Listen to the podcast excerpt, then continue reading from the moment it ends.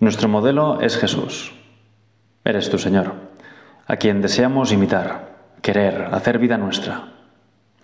Tú eres el camino, la verdad y la vida. Aquellas personas que ya han alcanzado la unión plena contigo se sitúan en el cielo. Son los que llamamos bienaventurados o, o santos. Ellos son modelos para nosotros y que nos acercan a ti, gente de carne y hueso, que fruto de la acción santificadora del Espíritu Santo han alcanzado la meta por la que habían sido creados. Son ejemplos para admirar, pero sobre todo para imitar. Después de nuestra Madre Santísima y de San José, creo que en el orden de santidad, esto es una cosa personal, están los apóstoles. Ellos son las columnas de la Iglesia. Y mi pregunta es, ¿te acuerdas de sus nombres? Claro, ¿no? De la mayoría sí, ¿no? De los fáciles sí. San Pedro, príncipe de los apóstoles, su hermano Andrés, Santiago y su hermano Juan, el evangelista, van en parejas casi, son socios de pesca de los primeros, son llamados hijos del trueno. Esos dos amigos, Bartolomé y Felipe. Después están los Judas, Iscariote y el otro Judas, también llamado Tadeo. También tenemos a Mateo, recaudador de impuestos y evangelista. Santo Tomás, que no estaba al día de resurrección. Y ya llevamos diez. Nos quedan un par. Quizá salen menos en, el Evangelio. Santiago de Alfeo o Santiago el Menor y Simón, el Celotes.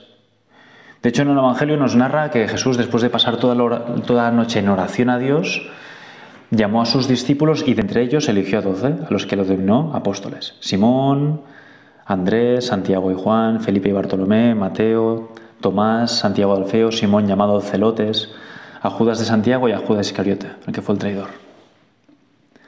Hay algunos que son poco conocidos.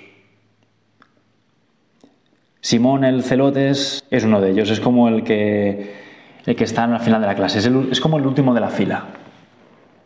Hay unos que son más conocidos y otros menos. En una clase el profesor o el consejo de curso cuando distribuye las personas, pienso que en general ponen a primera fila los que la lían, los que se distraen o, los que les cuesta más. Por el medio, pues, pues la gran mayoría de la gente, el talento medio, y los últimos son aquellos que son los mejores, mejores notas salen, sacan, mmm, quizás no sobresalen mmm, porque hacen líos, sino por sus notas, son más discretos. Simón el Celote era uno de esos, no era un protagonista. De hecho, el protagonismo se lo quita Simón, llamado por señor Pedro. Sabemos que de Simón el Celotes era uno de los apóstoles, San Lucas, como hemos leído, lo sitúa uno de los últimos. La tradición señala que predicó en Egipto y después que murió en, Persia, martirizado, junto a Judas Tadeo. Y después en, el Evangelio, precisamente San Lucas, le llama el celotes, que es una palabra que viene del arameo y que literalmente significa celoso o apasionado. Y de hecho esto lo leía que es, también se usaba para designar a quienes pertenecían o simpatizaban con un movimiento que entonces en boga en Israel y que se oponía a la dominación romana, alentando al impago de los impuestos y promoviendo distintos tipos de revueltas. Es muy posible que Simón compartiera las ideas de este grupo.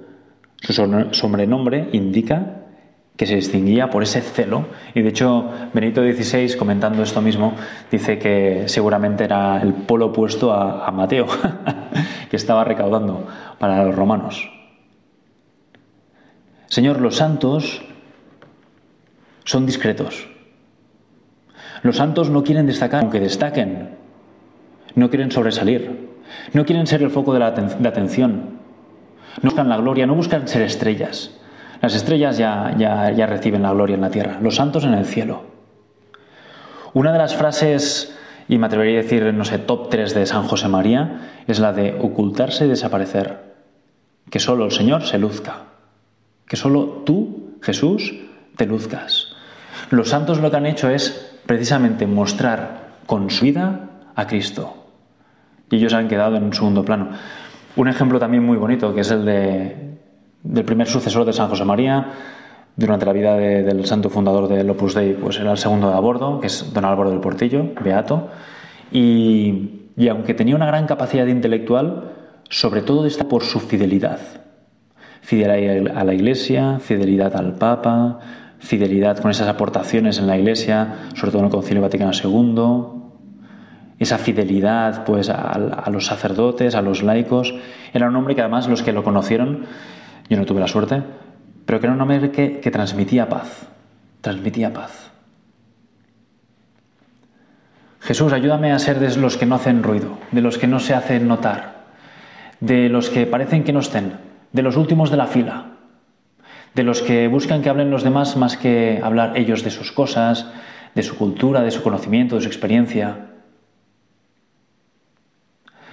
Jesús, tus primeras tentaciones, las tentaciones que nos relata el Evangelio, las que, las que sale cuando vas al desierto, son precisamente tentaciones de sobresalir. Si eres el Hijo de Dios, arrójate aquí abajo. ¿no? Un poco para, para que lo vea todo el mundo, ¿no? Lo llevó el diablo a un monte muy alto y le mostró todos los reinos del mundo y su gloria y le dijo, todas estas cosas te daré si postrándote me adoras un poco, el, un poco en el fondo ese sobresalir. Y que el Señor le podía traer, porque, porque quizás sí podría expandir más su mensaje. Pero el Señor, de poco a poco, con esa predicación, con ese trato personal, después del Señor, la Virgen María. Ella siempre está en un segundo plano, oculta, aparece pocas veces en el Evangelio, pero siempre está ahí. Virgen María, Reina de los Apóstoles, a ti te pedimos esta característica de los santos, que Él crezca y yo disminuya, que solo Cristo reluzca.